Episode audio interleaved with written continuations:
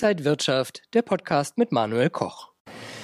Liebe Zuschauer, herzlich willkommen von der New York Stock Exchange hier an der Wall Street. Bei mir sind Jörg Westermann und Marc Fredebeul. Sie sind die Geschäftsführer von Pada Invest, einer Finanzberatung aus Deutschland und zum ersten Mal hier im Finanzherz der Welt. Herzlich willkommen. Wir haben schon die Opening Bell miterlebt. Wie war das Gefühl? Ja, total spannend, sehr aufregend und wir sind auch stolz, dass wir hier sein dürfen heute. Ähm, was hier passiert, hat ja Einfluss auf die globalen Finanzmärkte. Von daher gesehen ist es wirklich aufregend. Ja, und die US-Märkte sind auch so besonders wichtig. Wie ist denn Ihr Blick zurzeit auf die Finanzmärkte hier? Ja, ist natürlich auch im Moment sehr turbulent. Ähm, die Amerikaner haben jetzt die Schuldengrenze erhöht. Ähm, wenn das nicht gemacht worden wäre, wir haben es ja damals schon gesehen unter der Trump-Administration, als da mal ähm, Unstimmigkeiten gab, dann werden mal Beamten ähm, Gehälter nicht mehr gezahlt und so weiter und so fort. Das kann natürlich dann zu ähm, Unstimmigkeiten führen. Von daher gesehen äh, muss man natürlich schauen, wie sich das hier auch weiterentwickelt zukünftig und auch in Deutschland gerade. Naja, man muss auch mal sehen, ähm, alle Währungen weltweit sind ja eh, äh, jeweils die großen, genauso wie die US, äh, überschuldet und haben äh, immer wieder neue, lassen sich neue Tricks einfallen. In Deutschland machen wir es ja ganz geschickt. Äh, wir erfinden mittlerweile Sondervermögen, ähm, wo dann jeder denkt, wir haben Geld, ist leider nicht. Das ist einfach nur Schulden außerhalb vom Haushalt. Äh, von daher muss man da nicht immer so ein bisschen so sagen, naja, was machen da die Amerikaner mit ihren Schulden, sondern wir haben bei uns vor der Haustür genug selber zu tun. Ja, und was heißt das dann für unsere Finanzmärkte auch und für den Wirtschaftsstandort Deutschland? Naja, wenn jetzt ein großes Land, zum Beispiel die USA, zahlungsunfähig werden würden, dann ähm, hat das natürlich große Auswirkungen auf alle anderen Länder weltweit. Das Problem, was wir auch haben bei unserem Fiat Money, letztendlich bei unserem Papiergeld, ähm, dass das dann relativ schnell, ich sag mal, inflationär werden würde. Erstens würde es auf die Aktienmärkte natürlich großen Einfluss nehmen. Das haben wir äh, Ende 2008, Anfang 2009 ja auch gesehen. Dann wäre es so, dass ähm, dementsprechend Gläubiger ähm, des Dollars, so wie die Chinesen, hier großteils der, der ich sag mal, Staatsanleihen der amerikanischen auch halten selber, ähm, auch Probleme kriegen würden. Und dann wäre es ein Dominoeffekt. Dann würde es relativ schnell wahrscheinlich innerhalb von, von Stunden oder Tagen überschwappen. Und dann hätten wir auch große Probleme. Na, wir sehen das jetzt praktisch bei uns in Europa. Wir haben wieder ein moderates Wirtschaftswachstum bei den einzelnen Ländern. Ähm, nur, was ist in Deutschland passiert? In Deutschland werden wir dieses Jahr ein Wirtschaftswachstum von minus 0,3 haben. Also die ehemalige Wachstumslokomotive Deutschland ist an fast die letzte Stelle gerückt. Und da muss man sich mal stellen, was machen wir eigentlich falsch im Gegensatz zu den USA? Die USA versuchen, ihre Schlüsselindustrien wieder zurück ins, äh, ins Land zu holen, versuchen unabhängig zu werden. Ähm, was machen wir? Mal drei einfache Beispiele. Ähm, wir stellen unsere laufenden Atomkraftwerke ab, obwohl sie die sichersten und saubersten der Welt sind, kaufen Atomstrom in Spitzenzeiten einfach in Frankreich ein. Wir sagen einfach, okay, Fracking ist böse, Fracking ist Umweltverschmutzung, wie auch immer. Ähm, aber das Frackinggas wird in den USA im größten Stil eingekauft, per Schiff, was das für die CO2-Bilanz bedeutet, nach Deutschland gebracht und hier dementsprechend verwendet. Und ähm, dann, was die Industrieabwanderung geht, das ist ein großer ähm, Wärmepumpe-Heizungshersteller aus Deutschland, wurde jetzt von einem US-Konzern aber nur die Wärmepumpensparte verkauft.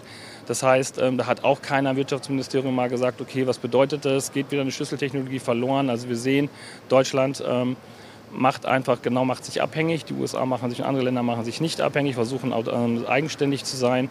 Und das ist halt dementsprechend ein großes Problem, was wir haben. Dazu kommt, wir haben in, Deutschland die höchsten oder mit die höchsten Steuersätze ähm, weltweit. Und ähm, da frage ich mich natürlich auch bei 17 Millionen, wenn wir die Beamten mal rausrechnen und Staatsdiener 17 Millionen Steuern zahlen, wer soll das finanzieren oder wer soll dann als Investor nach Deutschland kommen oder wer als Fachkraft soll hier arbeiten und sagt, nee, ich gehe vielleicht nach Spanien, in die USA oder sonst wo ich dort viel weniger Steuern habe bei meinem Einkommen. Und das ist natürlich, was unsere Kunden unsere, oder die Investoren sich überlegen, da macht man sich schon Sorgen. Das ist auch berechtigte Gründe, sich um sein Vermögen und sein Geld wirklich Sorgen zu machen. Und was sollte man dann, äh, sagen wir mal, politisch auch daraus für Bestrebungen ziehen? Ja, es wurden schon politisch einige Bestrebungen äh, ähm, gezogen, ähm, nur nach unserer Einschätzung in die falsche Richtung. Also wir haben jetzt in den letzten Jahren Folgendes erleben dürfen. Zum 01.01.2022 ist die Wegzugsbesteuerung installiert worden. Spannendes Thema, sehr spannendes Thema für Unternehmer oder auch ähm, Menschen, die beteiligt sind an Unternehmen. Mm, dann haben wir das Lastenausgleichsgesetz Ende 2019 in vier Wochen durch den Bundestag gepeitscht. Das hat über 1000 Seiten. Ich bin mir nicht sicher, ob das jeder Abgeordnete wirklich ansatzweise gelesen hat oder verstanden hat. Das greift zum 01.01.24. Ähm, sollte man sich definitiv auch mit beschäftigen. Das EU-Vermögensregister spricht man relativ laut und offen drüber, was da auch alles rein soll. Das fängt wirklich an beim Goldenen Ehering über das Tafelsilber bis zu Schiffen. Flugzeuge sind aktuell noch nicht drin, was ich jetzt gelesen habe. Ähm, dann haben wir den Zensus gehabt, also eine Inventur. Die Immobilien werden neu bewertet. Das hat doch gar keiner gemerkt in der Erbschaftssteuer. Ne? Ist ja ganz frisch auch. Aber ähm, dementsprechend bin ich viel schneller in höheren Bewertungsgrundlagen. Ob die Immobilie so viel wert ist oder nicht, mal ganz, ist ein ganz anderes Thema. Und last but not least gibt es ja auch ähm, seitens der Banken neue AGBs. Da muss man auch mal genau schauen, wie die Haftung letztendlich sein sollte bei Verwaltungsakten von außen. Also das sind alles Bereiche, die machen es nicht einfacher. Ich musste mal auf Jörg äh, mal drauf zu sprechen kommen wir haben in der heutigen Zeit nicht mal die Planungssicherheit wie früher vielleicht mal. Weil Dinge, die, die, die sonst in Stein gemeißelt waren, die mal irgendwo gegolten haben, die, die sind abgeschafft worden, nennen wir es mal höflich. Und das sind Probleme, die unsere Anleger natürlich umtreiben. Und wir versuchen dann dementsprechend, da erstmal die Klarheit reinzubringen ähm, und dann da vernünftig aufzusetzen. Und es geht ja nicht nur um die Vermögensvermehrung, sondern heutzutage ja auch sehr stark um den Vermögenserhalt. Äh, was könnt ihr da euren Kunden raten, mit an die Hand geben? Ja, wir haben da primär ein Zwei-Stufen-Modell. Das erste ist, oder wir nennen das bei uns im Haus moderne Finanzarchitektur. Also erstmal muss das juristische Setup stimmen. Das heißt, wir haben bei uns im Netzwerk natürlich Steuerberater, Juristen, Wirtschaftsprüfer, aber arbeiten natürlich auch eng ähm, mit den Profis unserer Kunden zusammen, dass erstmal dieses Konstrukt passt, rechtssicher ist, zu den aktuellen Situationen, Gegebenheiten natürlich auch dann stimmig ist. Und ähm, dann kommt primär letztendlich Jörgs Part als Anlagestratege bei uns im Haus. Jörg. Ja, was unsere Kunden hauptsächlich umtreibt, ist natürlich das Thema Geldanlage. Geldanlage ist, glaube ich, auch nicht neu, wird von vielen empfohlen, dass wir in Sachwerte gehen sollen. Also klassisch gesehen ähm, Aktien, Immobilien, Edelmetalle. Ähm, gut, in deinem Part auch so ein bisschen, äh, was die Kunst angeht. Nur da würde ich sagen, ist auch schon viel Fachwissen gefragt, was man so als einzelner Anleger nicht haben kann. Aber das sind so die klassischen Werte, die halt ähm, zwar schwanken, aber nicht verschwinden können. Und das ist ein wichtiges, wichtiges Thema. Kurzes Beispiel mal rausgegriffen, wo es dann auch kompliziert werden kann bei einer von diesen Assetklassen Immobilien. Ich habe eine Immobilie gekauft als Kapitalanlage oder als Eigenheim. Und jetzt auf einmal ist das, was passiert ist. Innerhalb von einem halben Jahr wird mir gesagt, okay, dann wird, dein Haus muss nächstes Jahr komplett umgebaut werden, Wärmepumpe, was mit allen Folgekosten was zur Folge haben kann, dass meine Rendite extrem nach unten geht. Das wäre noch das beste Beispiel. Oder sogar, dass mein Investment, was die Immobilie angeht, ähm, ich sag's mal salopp, den Bach runtergeht, ähm, weil meine Immobilie nichts mehr wert ist. Und da muss man halt Strategien entwickeln und Weitsicht und vorausschauend sein, um halt den Kunden richtigen Ratschlag zu geben. Ja, Kunst ist auch wirklich eine Sache, wo man sich äh, dann sehr gut und lange auskennen muss. Aber äh, viele steigen ja ein mit, sagen wir mal, mobilen Geldanlagen. Also der ETF ist ja sehr beliebt. Ähm, flexibel, breit gestreut, findet man viele unterschiedliche Möglichkeiten. Ja, also ETFs sind sicherlich ähm, als Basisinvestment nicht schlecht, aber wir setzen da primär auf Asset-Klasse-Fonds und da kann auch Jörg sicherlich einiges zu sagen. Genau, zu dem Thema ETFs, das kann man definitiv auch besser machen. Und da sind Assetklassenfonds, wie Marx gerade schon angesprochen hat, die passende Lösung. Ähm, wir versuchen halt nicht irgendwelche Märkte, irgendwelche Indizes abzubilden, sondern möglichst breit halt zu streuen ähm, in geregelte Märkte. Das hatte ich auch schon mal erwähnt. Aber wir haben halt 14.000 Titel im Portfolio, sechs bei Pada Invest. Und es geht auch nicht darum, die bessere, beste Rendite auch zu performen. Man findet immer einen Teilbereich oder in irgendeinem Markt, der besser ist als man selbst sondern es geht halt darum, um eine möglichst große Streuung einfach zu sagen, okay, ich habe auch das Risiko nach unten abgefedert und ich bin flexibel in meinen, meinen Geldanlagen. Und das ist halt heute das Thema, was die Kunden wichtig finden, was sie interessiert, wo sie sagen, ähm, ich möchte einen Profi haben, der sich darum kümmert. Ich will nicht andauernd wieder sehen, was ich machen muss, ähm, um mich beeinflussen lassen, weil die Emotionen in der Geldanlage sind halt auch immer ein schwieriges Thema.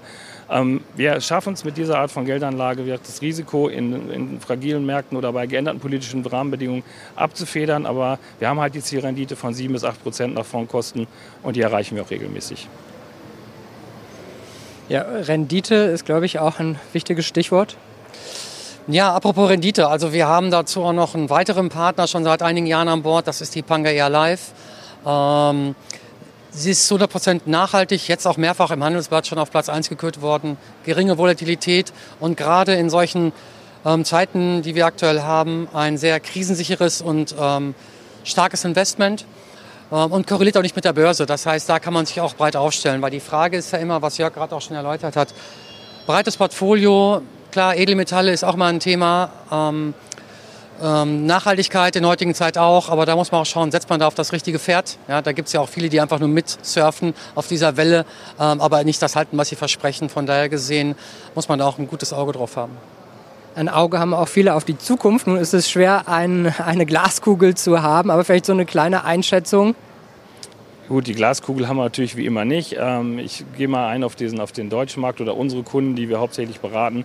Ähm, dort ist es einfach wichtig, ähm, kühlen Kopf zu bewahren, sich an die veränderten Rahmenbedingungen anzupassen, sich die passende Beratung zu holen, um dann halt auch bei geänderten politischen Rahmenbedingungen einfach optimal aufgestellt zu sein. Und man muss halt was machen, weil so wie, es früher einfach war, das funktioniert leider nicht mehr.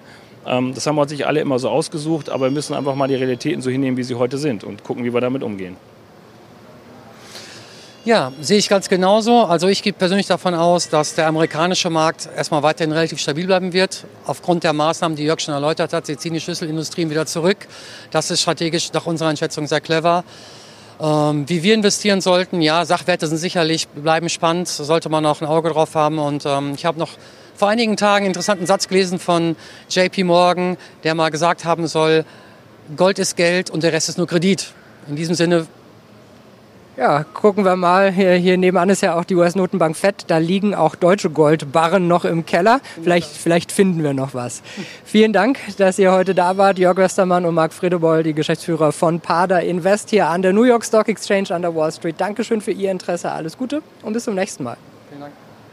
Und wenn euch diese Sendung gefallen hat, dann abonniert gerne den Podcast von Inside Wirtschaft und gebt uns ein Like.